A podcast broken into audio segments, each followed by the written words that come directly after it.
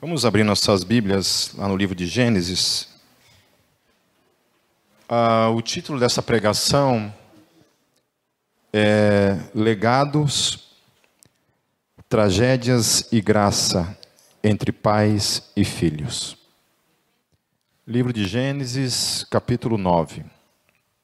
Só fazendo uma recapitulação de domingo passado, que com Noé a gente aprendeu que a fé que nasce de fato de Deus, ela só nasce quando Deus se revela. Amém? Nenhum de nós tem uma fé implícita dentro de nós. Nós não, nós não temos uma fé natural. Todo mundo, para crer, é necessário receber da parte de Deus fé necessária para crer. Amém?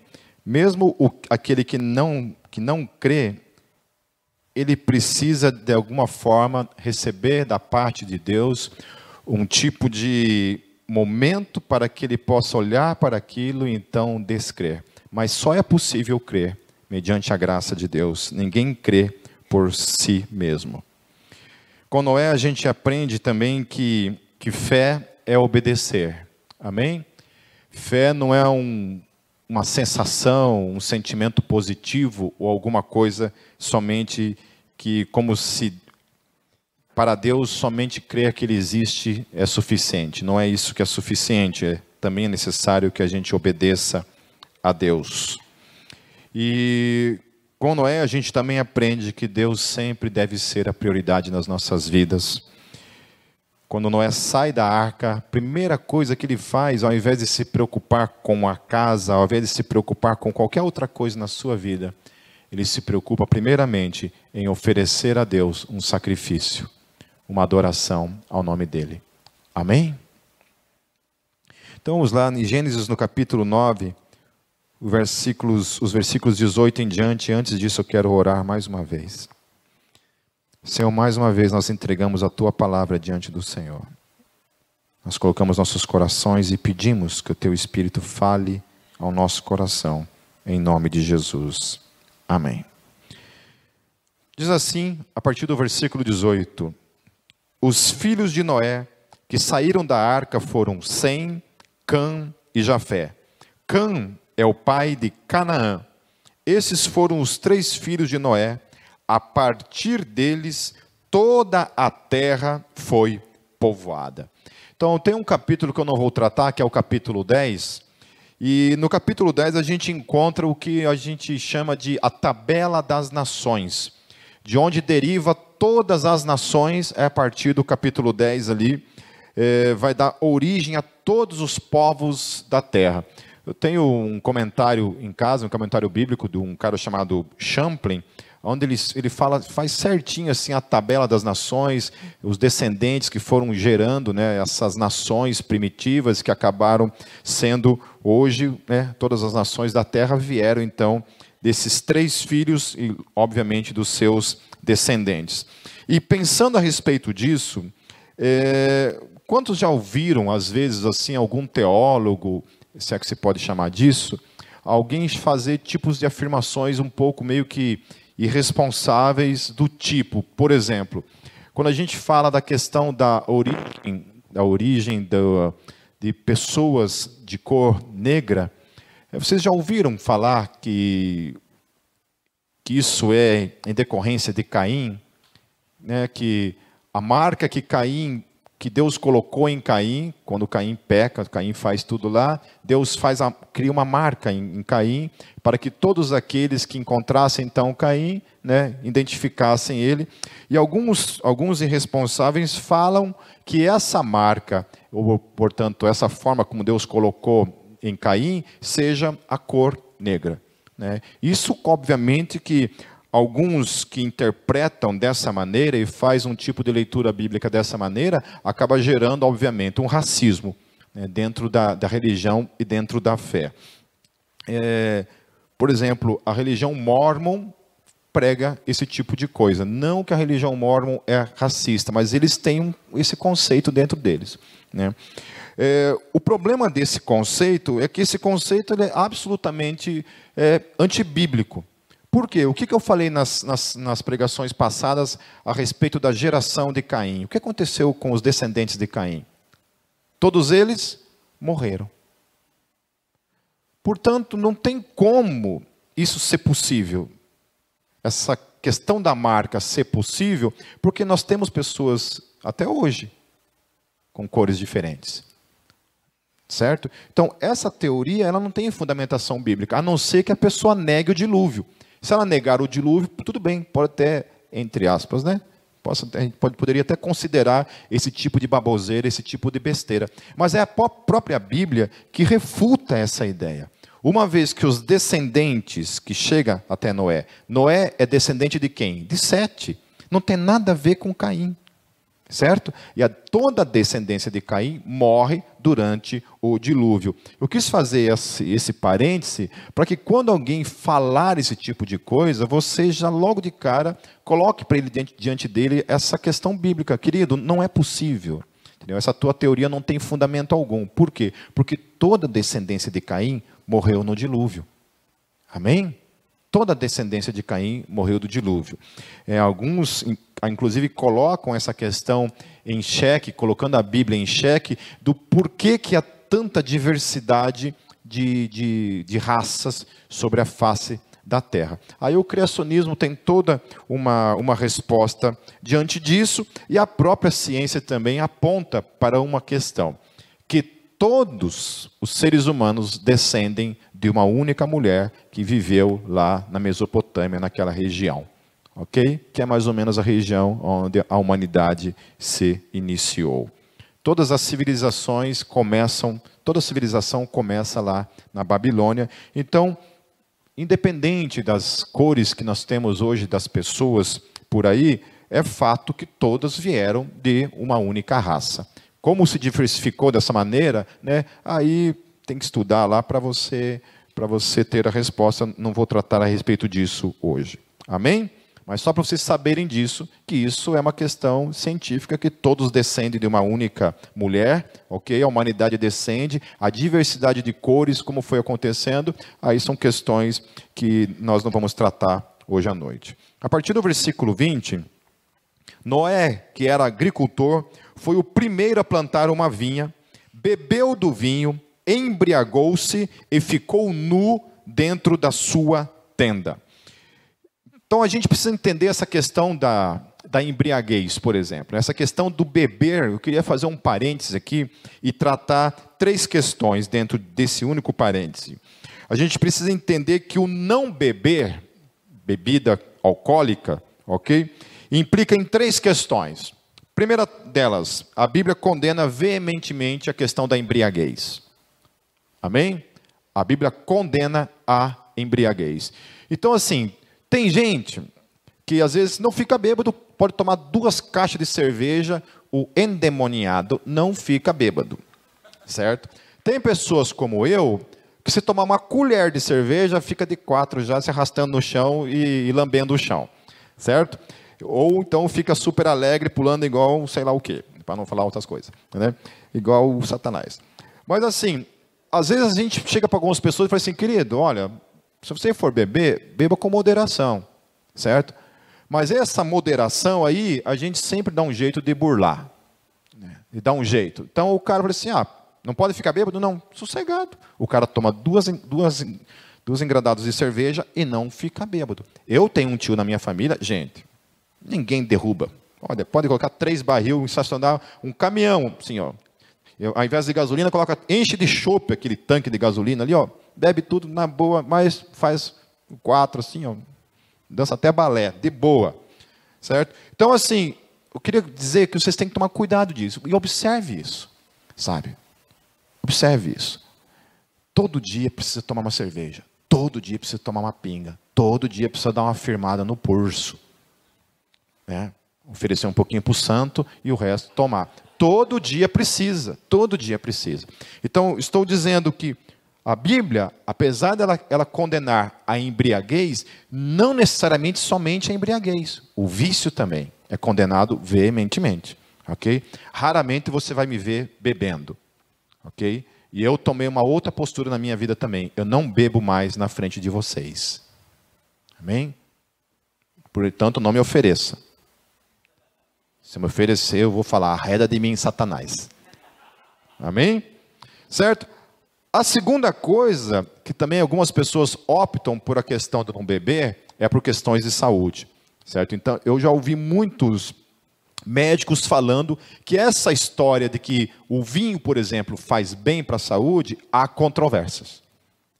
Há médicos que discordam dessa teoria. Há médicos que apoiam essa teoria de que beber vinho faz bem para o coração, você pode tomar uma taça de vinho por dia, que isso faz bem para o teu coração. Mas há médicos que falam que faz bem, porém faz outros danos para o organismo. Então, a medicina, alguns médicos falam que isso aí não é um, um consenso, ok? Então tome muito cuidado com essas conversas, muitas vezes, assim, não, se tomar dois goles de pinga por dia, né, você fica mais esperto.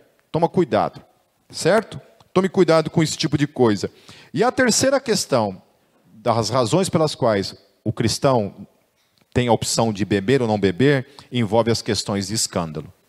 Amém? Por que, que eu digo isso para vocês, queridos? Porque eu já passei por uma experiência, e foi por causa dessa experiência que eu tomei certas posturas na minha vida, em que pessoas me utilizaram como parâmetro para encher a cara. Mas eu, você nunca me viu bêbado e nunca vai me ver bêbado, certo? E como eu falei, se eu tomar uma colher de cerveja, pode esperar. Chama o ciate que o bicho pegou para o meu lado.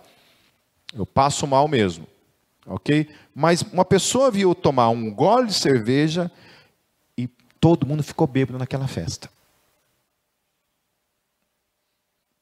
Assim, vamos abrindo o jogo que aqui não tem hipocrisia, né? Amém? Certo? Aqui não tem hipocrisia. Eu estava num casamento, eu e minha esposa.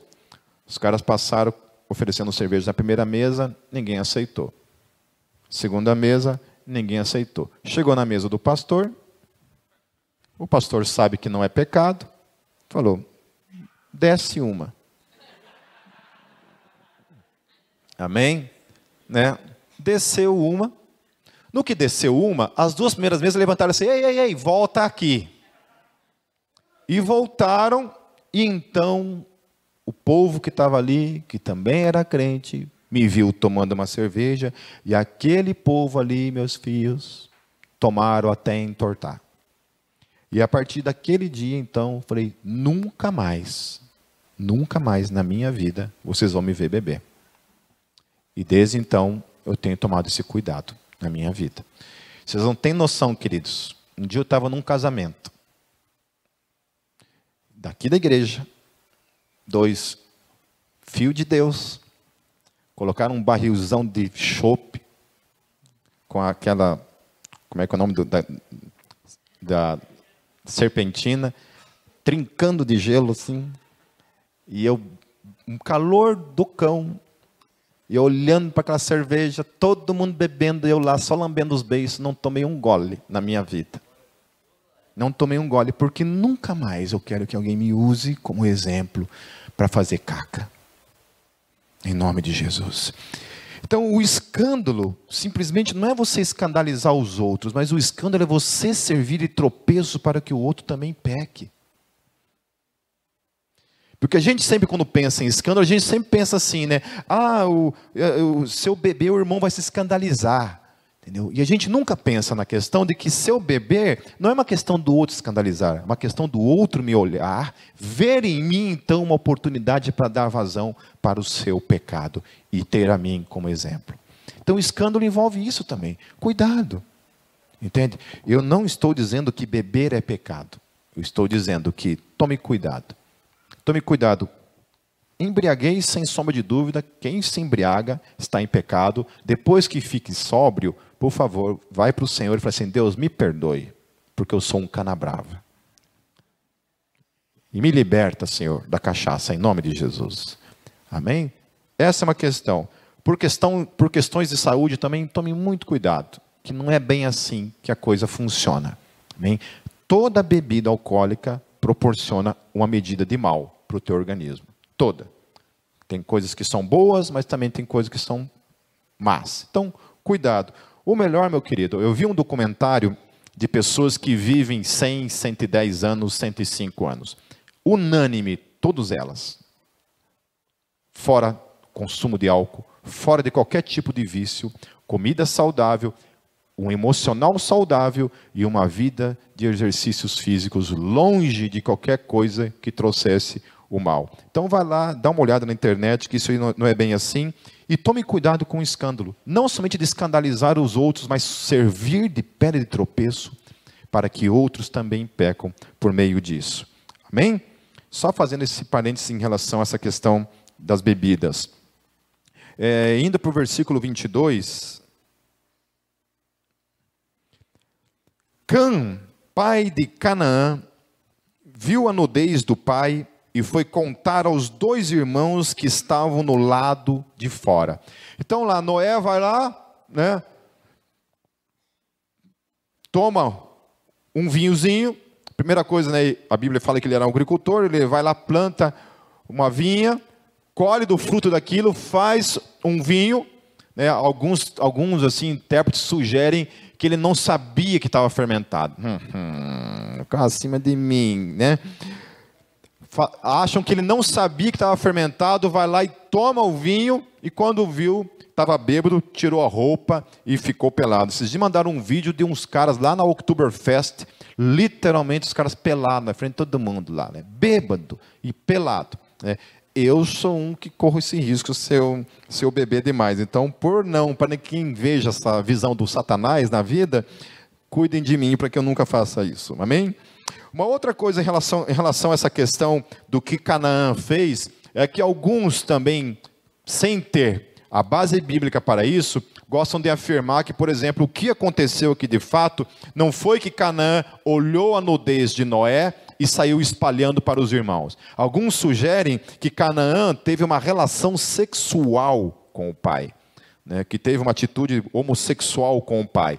E queridos, isso não faz o menor sentido, não tem nada a ver com o texto. E eu já vi teólogos pregando sobre isso, então não tem nada a ver uma coisa com a outra. Mas Canaã, então, comete, é, desculpa, Cã comete esse erro de ver a nudez do pai então sai contar para os irmãos. A partir do versículo 23, mas Sem e Jafé pegaram a capa e levantaram-no sobre os ombros e andando de costas para não verem a nudez do pai, cobriram-no. Quando Noé acordou do efeito do vinho e descobriu o que seu filho caçula lhe havia feito, disse: Maldito seja Canaã, escravo de escravos será para os seus irmãos. Disse ainda: Bendito seja o Senhor, o Deus de Sem, seja Canaã seu escravo, amplie Deus o território de Jafé, habite ele nas tendas de Sem, e seja Canaã seu escravo. Amém? Continuando, meus queridos, então, é uma história um pouco louca, né? Porque o que, que você vê aqui?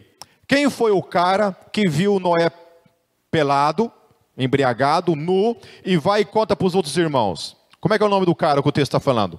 Cam. Amém? Cam. Cam fez a burrada de ver o pai nu e lá dizer para os outros irmãos o que tinha acontecido com o pai. Certo? Os irmãos vão lá, pegam uma capa de costas, vão e cobrem a nudez do pai. Quando o pai acorda da embriaguez, o que, que ele faz? Ele descobre aquilo, chama cão e amaldiçoa cão.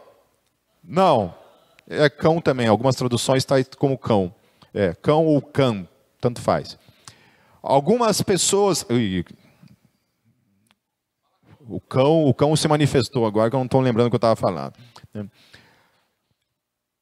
Noé, ao invés de amaldiçoar Cã, para ficar mais bonitinho, então, Cã, ele amaldiçoa quem?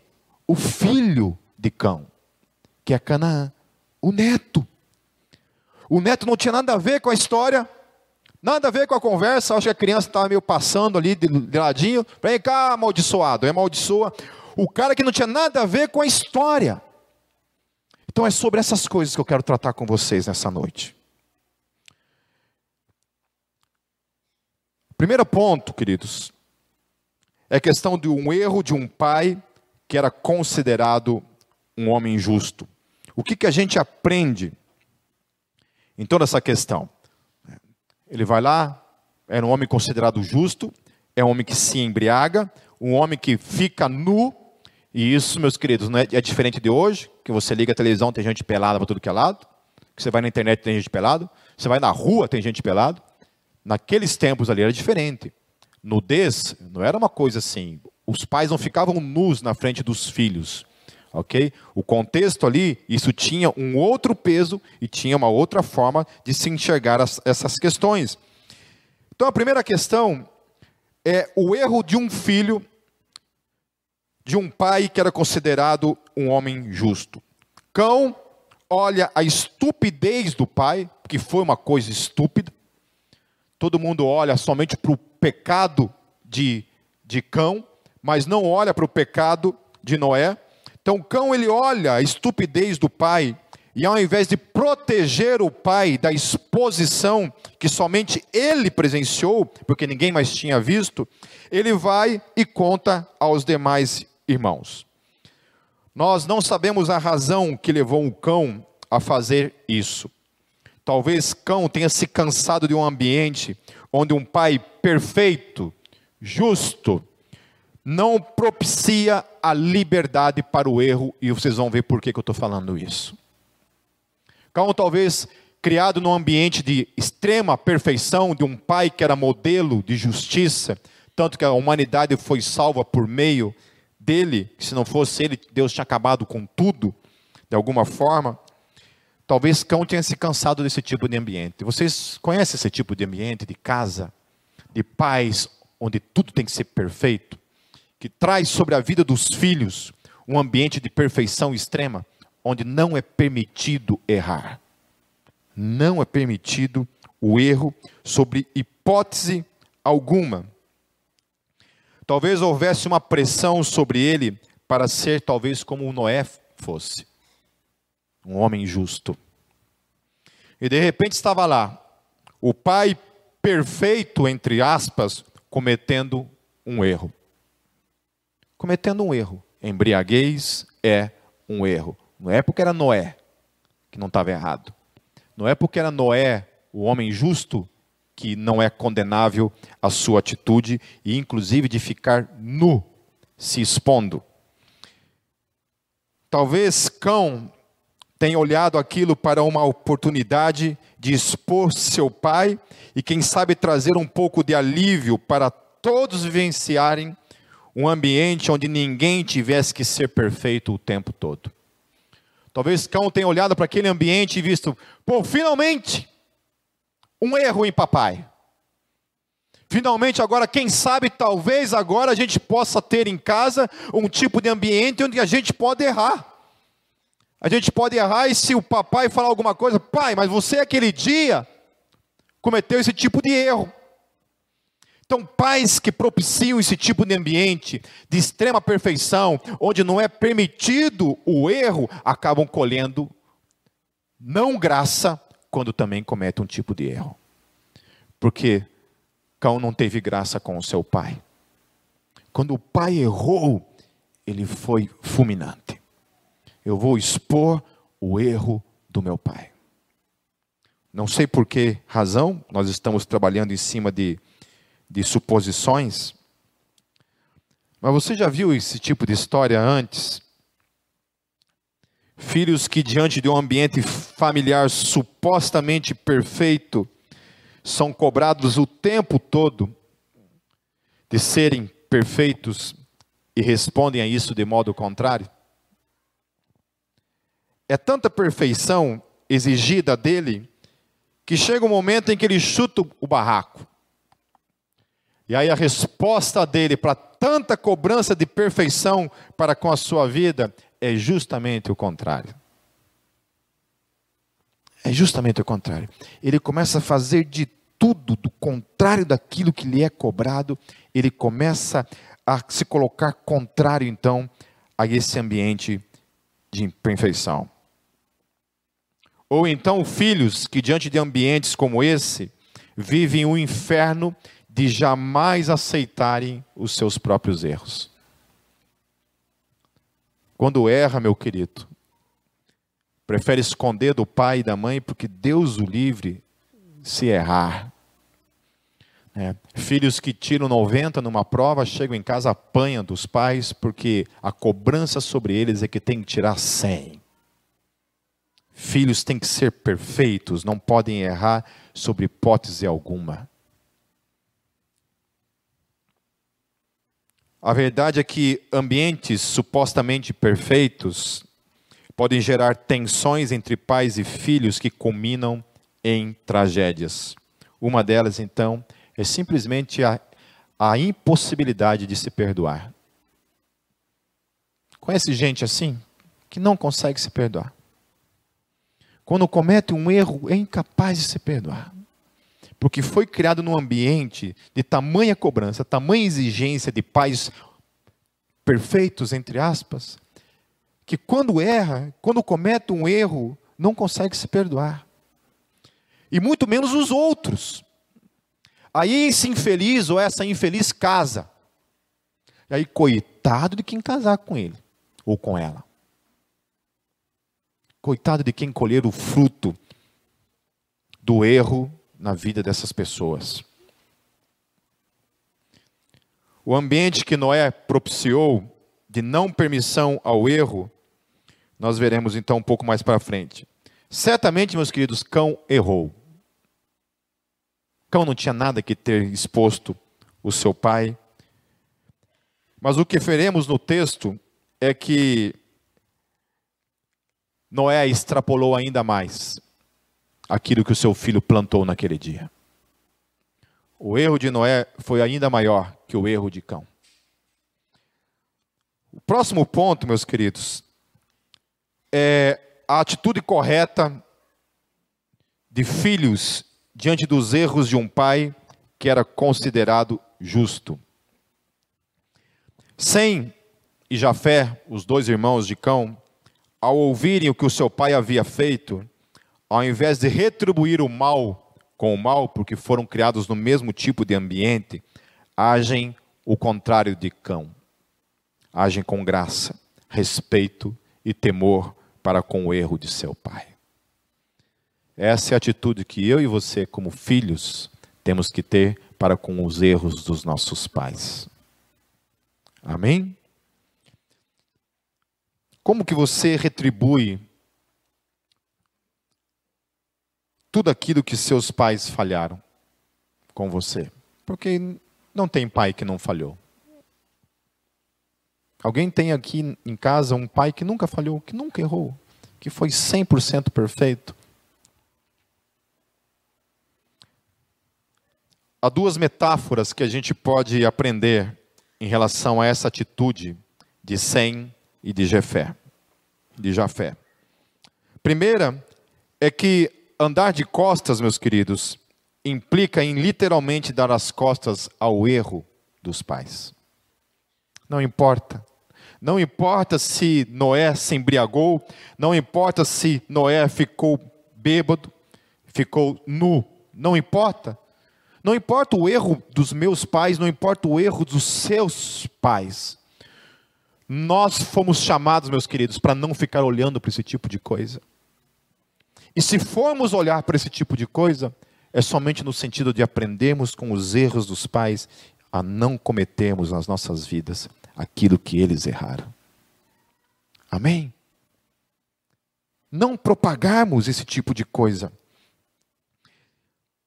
não, não o usar como definidor de quem o pai, seus nossos pais são. O pai deles era um homem justo, mas longe de ser perfeito. Talvez, como eu disse, Noé deveria ser um homem rígido, nós não sabemos. Mas olhar para os erros dos pais nunca serão motivos para os nossos erros. E como tem gente que gosta de olhar para os erros dos pais como desculpa para cometer os mesmos erros. Não é? Eu conversando com uma pessoa esses tempos, com problemas e falhas de caráter assim, eu tentando conversar com a pessoa, a pessoa na hora pegou os erros dos pais como desculpa para ele ser daquela forma. Falei: "Ah, meu irmão, eu sou assim porque meu pai foi assim comigo, então eu sou assim". Eu falei assim: "Cara, mas independente do que o seu pai foi em você, isso deve mudar. Não use seu pai como desculpa. Você pode identificar, sim, comportamentos em você que podem vir desse tipo de comportamento que são adquiridos na criação. Às vezes a gente adquire. Nós temos muito mais coisas dos nossos pais do que nós gostaríamos. Mas a gente, às vezes, adquire esse tipo de coisa. Isso nós, devemos identificar esse tipo de coisa e tomar, então, um outro tipo de postura diante disso. Ao andar de costas e optar por não olhar o erro do pai, eles estavam dizendo: não importa o erro dele, ele é o nosso pai e deve ser honrado até o fim. Amém? Não existe na Bíblia uma, único, uma única vírgula, uma única sílaba que Deus fale para mim e para você que nós não devemos honrar nossos pais, apesar dos erros deles. Do contrário, seja quem for, seja o erro que for, nós temos que honrá-los em nome de Jesus. Queridos, eu conheço uma pessoa assim muito perto de mim, muito próxima de mim. E é um dos seres humanos mais incríveis que eu conheci na minha vida. Uma pessoa que influenciou já milhares de pessoas por meio da sua vida. Uma pessoa que, quando criança, o pai colocava os filhos assim, todos diante dele, e ele ficava endemoniado porque ele lidava com, com o espiritismo. Ele ficava literalmente endemoniado, ele pegava uma arma e ficava assim, endemoniado, apontando para os filhos e dizendo: Eu vou matar você. Não. Eu vou matar você. Não. Eu vou matar você. E quando você vê essa pessoa falando do pai dela, do pai dele, é, em momento algum ele desonra o pai. Em momento algum isso é falado com ódio, com raiva, com mágoa.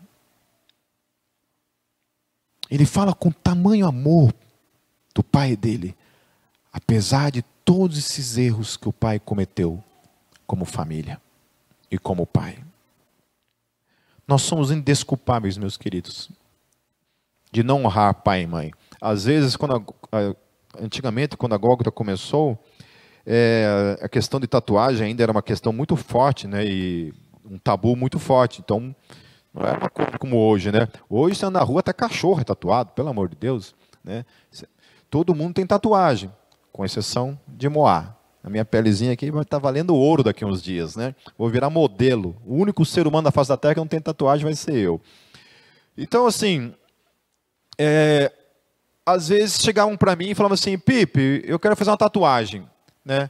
Eu falava assim, tá, e geralmente solteiros, né? Perguntava, eu quero fazer uma tatuagem, o que, que você acha? Eu falei assim, você mora com quem? Eu falei, ah, eu moro com meus pais. O que, que eles acham disso? Ah, eles não querem. Eu falei, então não. Pô, pastor. Pô, você é tão liberal assim, eu achava que você ia né, falar assim, ah, que se lasque os pais, vai lá e cubra o corpo com uma tatuagem e ponto final. Eu falava sempre, não. Primeira coisa, que você precisa honrar pai e mãe. Se teu pai e tua mãe não querem, tire, descarte isso de mente em nome de Jesus. O dia que você casar, sair de casa, ter a tua família, ser dono do teu nariz, pagar as tuas contas, aí é uma outra conversa. É uma outra conversa. Amém? Agora, também, se isso for para servir de desgosto para o pai e mamãe, sabe, querido, segure a onda, em nome de Jesus. Se você tem o privilégio de ter um pai e uma mãe um pouco mais descolado, amém. Agora, se não, querido, honre pai e mãe em nome de Jesus. Amém?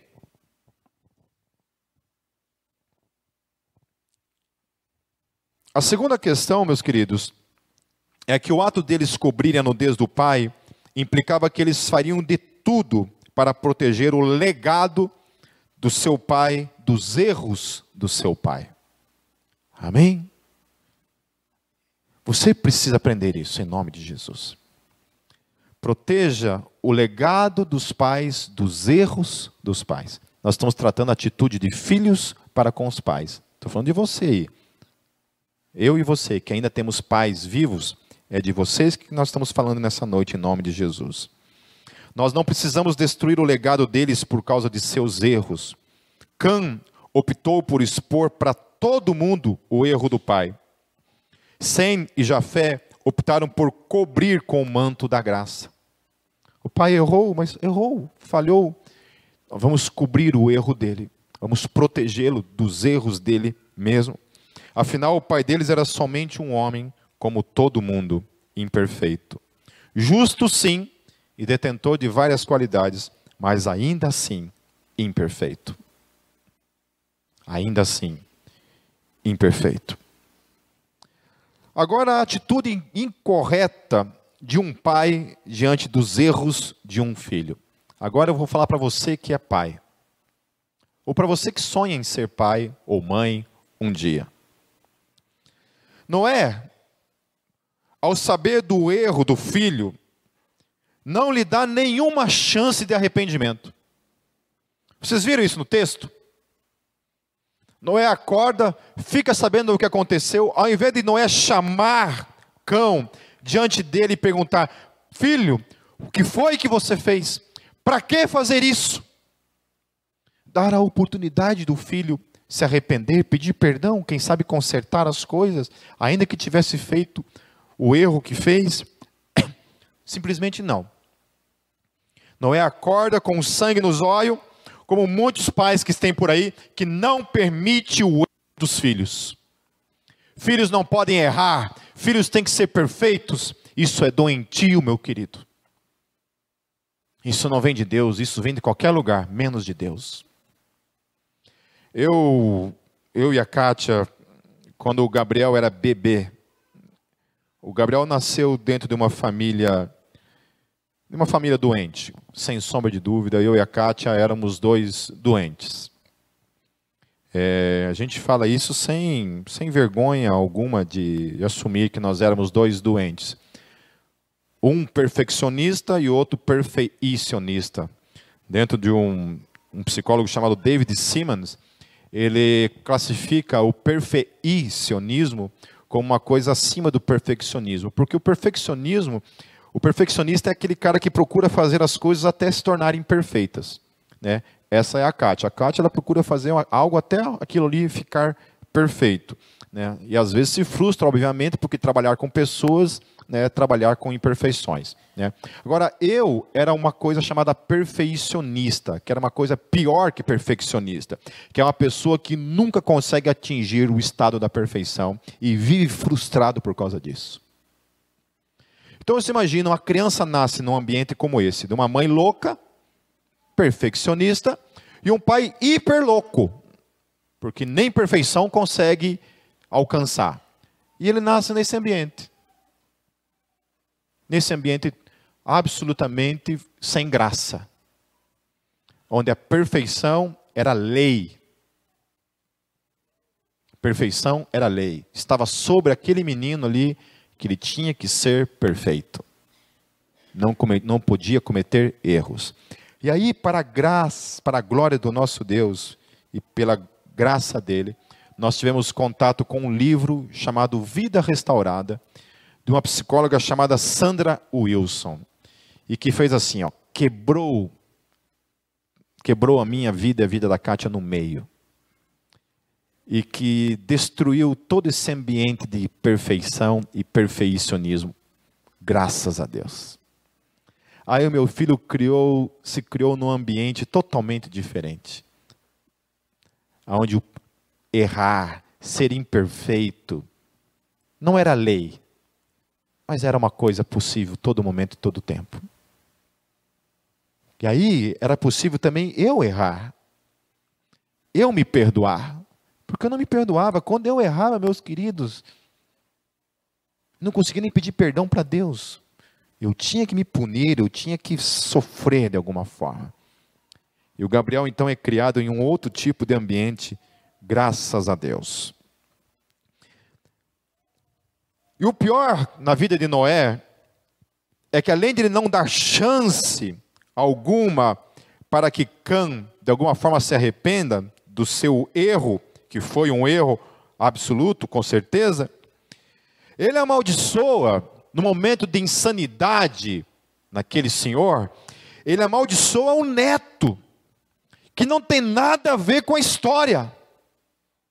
Tamanho sangue nos olhos, a raiva, o ódio para com a imperfeição do seu filho, ele não aceita negociar com o filho qualquer tipo de perdão, e ele não somente não perdoa o filho, como ele amaldiçoa o neto, que não tem nada a ver com aquela história. O erro começa onde? Em cão? Aonde começa o erro nessa história, meu querido? Começa onde? Em Noé? Quem que bebeu até encher a cara e ficar bêbado? Quem? Foi Cão? Cão que foi lá e enfiou né, bebida abaixo no pai na marra? Não. O pai errou. Quem que ficou peladão? Quem? Noé? O pai havia errado. O pai não enxerga os seus erros.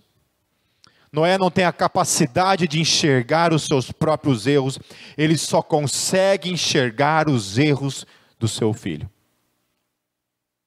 Conhece pai assim, meu querido?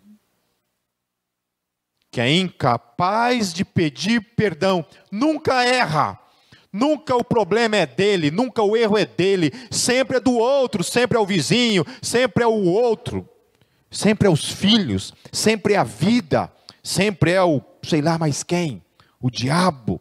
Até Deus é o culpado, mas não assume os seus erros. O erro começou nele ao ter se embriagado, ele não assume seus erros e busca de imediato cobrir o seu erro com o erro do filho, que certamente errou, mas ele havia errado primeiro. Se ele não tivesse se embriagado, nada daquilo que teria, nada daquilo teria acontecido, meus queridos. Se ele não tivesse embriagado, nada daquilo tivesse acontecido, teria acontecido. Mas não, Noé não assume nada e prefere se focar no erro do filho e faz o seu erro se tornar uma tomar uma dimensão ainda pior quando amaldiçoa a pessoa que em nada tinha que ver com o erro do seu filho. Ele amaldiçoa o seu neto Canaã. O resultado dessa embriaguez não assumida e a falta de graça de Noé para com o erro alheio resultou que toda a descendência de Cã os cananeus que descendem de Canaã se tornaram inimigos de Israel. Por causa de uma simples estupidez. Se não é acorda daquela embriaguez, simplesmente chama o filho, fala: Filho, eu me perdoe porque eu errei.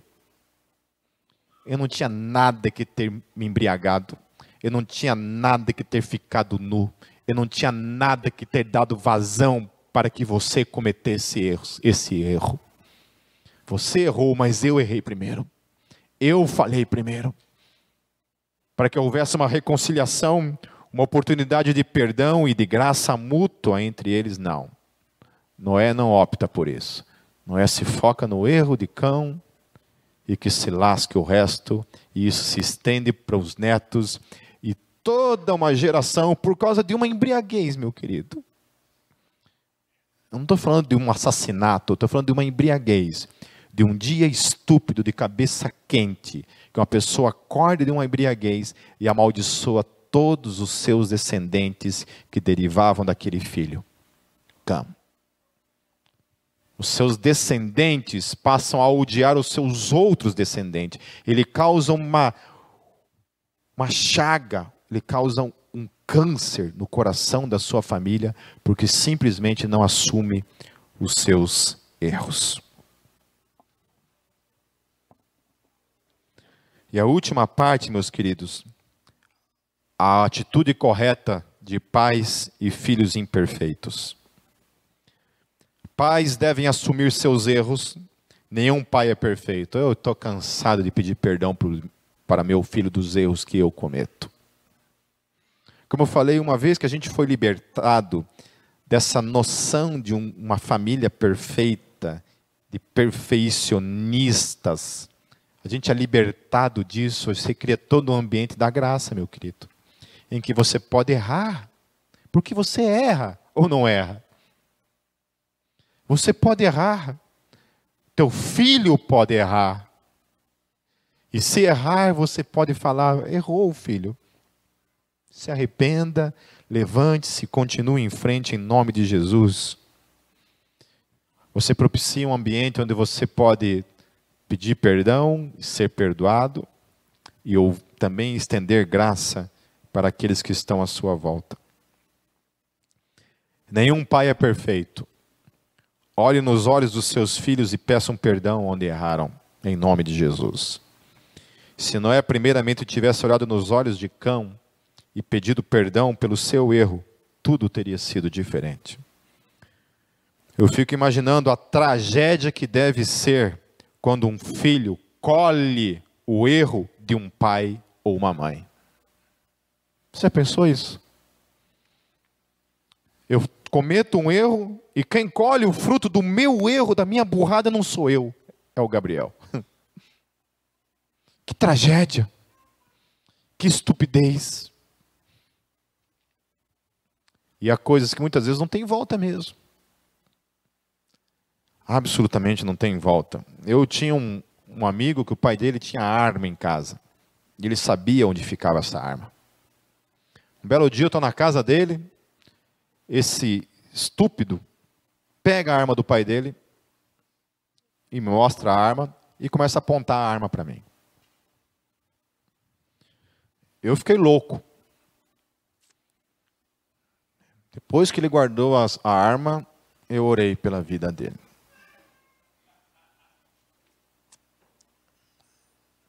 Eu desci, desci a oração na vida dele. Sabe, a gente vê tanta tragédia por causa de escolhas erradas, de estupidez, de coisa estúpida que pais fazem por aí. E quantos de nós estamos, estamos colhendo exatamente isso, né? Eu soube de uma menina que está agora internada numa clínica com uma depressão profunda e correndo sério risco de suicídio em detrimento disso que foi internada, onde o pai abusou dela durante toda a sua infância. Que pai estúpido, doente, endemoniado, Está colhendo a estupidez do pai, que nunca assumiu. Nunca assumiu o erro. Queridos, eu sei de histórias. Eu sei de histórias de que mãe ainda fazia vista grossa. Fazia vista grossa. Sabia que o pai abusava, mas fazia vista grossa. Pais devem agir com graça na vida dos filhos, jamais cobrando deles a perfeição, porque isso é diabólico. Permita ambientes onde errar também é permitido, em nome de Jesus. Pais devem tomar muito cuidado com os seus erros e as implicações deles na vida de toda a sua descendência. Toda a sua descendência. E filhos, vocês são responsáveis por encerrar o ambiente trágico de uma família debaixo do jugo da perfeição. Saiam debaixo deste jugo, em nome de Jesus. Pais não são perfeitos, filhos não são perfeitos. Nós fomos chamados para lidar com famílias onde a graça abunda. Onde com certeza nós devemos fazer de tudo para viver o máximo que pudermos, segundo o coração de Deus, mas certamente devemos também viver num ambiente de graça mútua, de reconhecimento dos seus erros em nome de Jesus. Sabe, se você é pai e está aqui nessa noite e carrega sobre si o peso de ser perfeito, livre-se disso em nome de Jesus. Ninguém é perfeito. Mas também isso não sirva de desculpa para que simplesmente não o, o fato de ser pessoa que comete erro se encoste nesse tipo de coisa para viver um, uma vida de erros, mas sim viva uma vida de arrependimentos e tenha a dignidade de pedir perdão para os filhos quando erra, em nome de Jesus. E filhos, honrem seus pais, para que se prolongue os seus dias sobre a face da terra. Honre. Vão de costas, meus queridos. Levem o manto da graça e cubram. Cubram.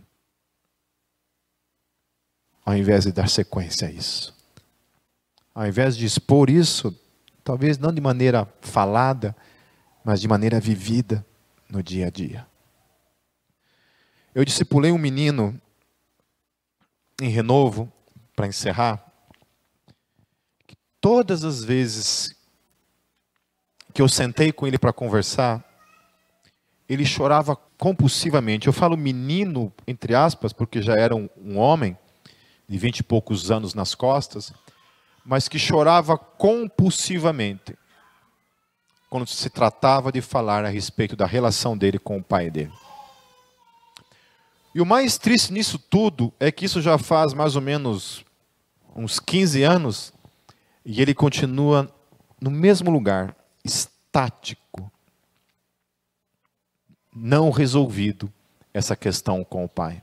Todas as vezes que eu falava, eu falei assim, querido, você precisa perdoar seu pai, cobrir seu pai com o manto da graça e ir em frente. Ir em frente. Olhe para os erros dele e fale assim: Eu não quero ser igual, eu quero fazer tudo diferente na minha vida. Mas honre a vida dos seus pais, em nome de Jesus. E a opção dele foi ficar estático, culpando o pai, tendo raiva, ódio do pai, até os dias de hoje. Até os dias de hoje. Paralisado por não conseguir cobrir o seu pai com o manto da graça. Obviamente, não tem graça para consigo mesmo. E, obviamente, vai colher o fruto de uma tragédia, que é uma vida sem graça. Uma vida sem graça é uma vida trágica para qualquer família, meu querido. Que todos nós que estamos aqui nessa noite, e quem estiver ouvindo em casa, que a gente saia desse lugar em nome de Jesus, dispostos a cobrir nossas famílias com o manto da graça e a nós mesmos em nome de Jesus. Que a gente não somente cubra os outros, mas que a gente também se aconchegue embaixo do manto da graça, para termos famílias segundo o coração de Deus. Longe de ser perfeitas, famílias que tenham simplesmente encarnado a graça, em nome de Jesus.